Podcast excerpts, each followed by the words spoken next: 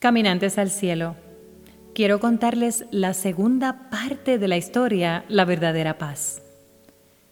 En la primera parte de la historia les había dicho que quería compartir algo adicional con ustedes y muy importante sobre la definición de pacificador. Les había dicho que hay una parte de la definición que dice, en su mejor estado, se vuelven dueños de sí mismos. Veamos lo que dice la palabra de Dios en el Salmo 37, 23. El Señor dirige los pasos de los justos, se deleita en cada detalle de su vida. Aunque tropiecen, nunca caerán, porque el Señor los sostiene de la mano. David conocía muy bien quién era el director de su orquesta. Observemos cómo se expresa en el Salmo 139. Dios mío, tú me conoces muy bien Sabes todo acerca de mí. Sabes cuándo me siento y cuándo me levanto. Aunque esté lejos de ti, me lees los pensamientos. Sabes lo que hago y lo que no hago. No hay nada que no sepas. Todavía no he dicho nada y tú ya sabes qué diré. Me tienes rodeado por completo. Estoy bajo tu control. Dos preguntas voy a hacer.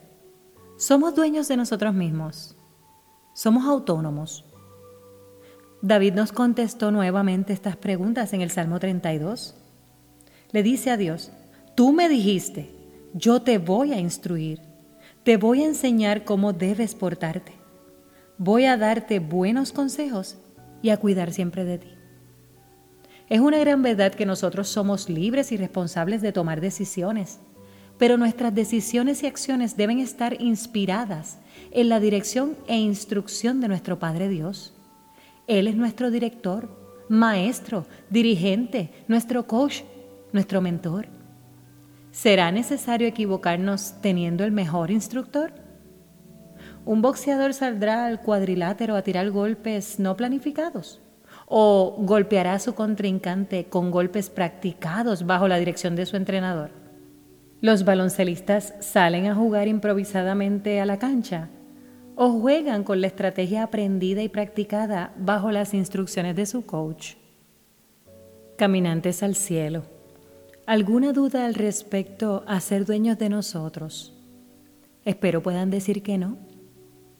Cuando pertenecemos totalmente a Dios, siguiendo su enseñanza y viviendo de acuerdo con sus decretos, Él nos respalda, nos cuida, nos protege.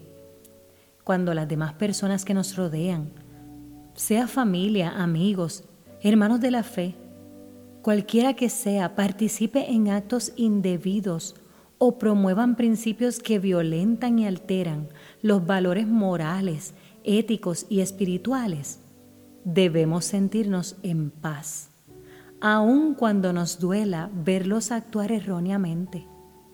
Nuestra postura debe inspirarlos, no irritarlos.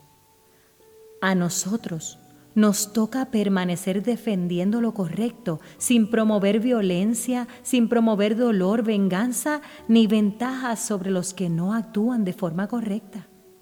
Aunque ellos nos insulten, nos amenacen, nos griten, nos escriban negativamente por los medios sociales, nos dejen de hablar e incluso nos hagan daño, debemos recordar que ya fuimos advertidos por Jesús y que debemos ser amorosos y comprensivos con todos. Sí, así es. No perdamos de vista que ellos están siendo manipulados por el enemigo de la paz. Sí, por nuestro enemigo Satanás. Recordemos que la aparente paz de negociar valores no es la paz que Dios establece. La verdadera paz se establece valientemente en medio de la tormenta no espera a que esta tormenta se acabe. La verdadera paz no grita con odio, no destruye la propiedad de inocentes, no castiga a justos por pecadores. Les quiero compartir una cita de uno de mis mentores llamado el pastor Spurgeon. Sin embargo, pacificadores, puede ser que en este mundo seas malinterpretado y malentendido y no te asombres, pues incluso el príncipe de la paz, por medio de su paz, trajo fuego sobre la tierra. Él mismo, a pesar de que amaba a la humanidad y no hizo mal, fue despreciado y rechazado por los hombres, varón de dolores, experimentado en quebranto. No hay puntos medios, no hay aguas tibias, no hay lo mejor de los dos mundos en esto, caminantes. O somos verdaderos pacificadores o no lo somos. Jesús lo dijo simple en su mensaje de las bienaventuranzas. Así lo leemos en Mateo 5. Dios bendice a los que son perseguidos por hacer lo correcto, porque el reino de los cielos les pertenece.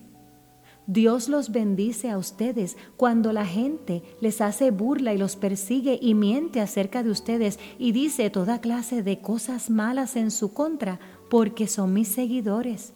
Alégrense, estén contentos porque les espera una gran recompensa en el cielo. Y recuerden que a los antiguos profetas los persiguieron de la misma manera. Si somos hijos de Dios, nos parecemos a Jesús y por lo tanto nos tratarán como lo trataron a Él. ¿Estamos dispuestos a ser pacificadores promoviendo la verdadera paz? Oremos juntos. Padre pacificador, limpia nuestras mentes y nuestro corazón para mantener la integridad y la obediencia que tú deseas que tengamos.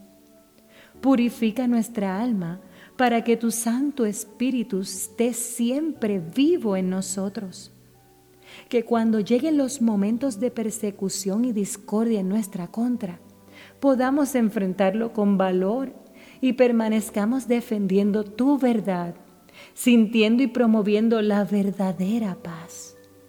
En tu nombre, Jesús, tenemos la confianza de que esto será una realidad en nuestras vidas.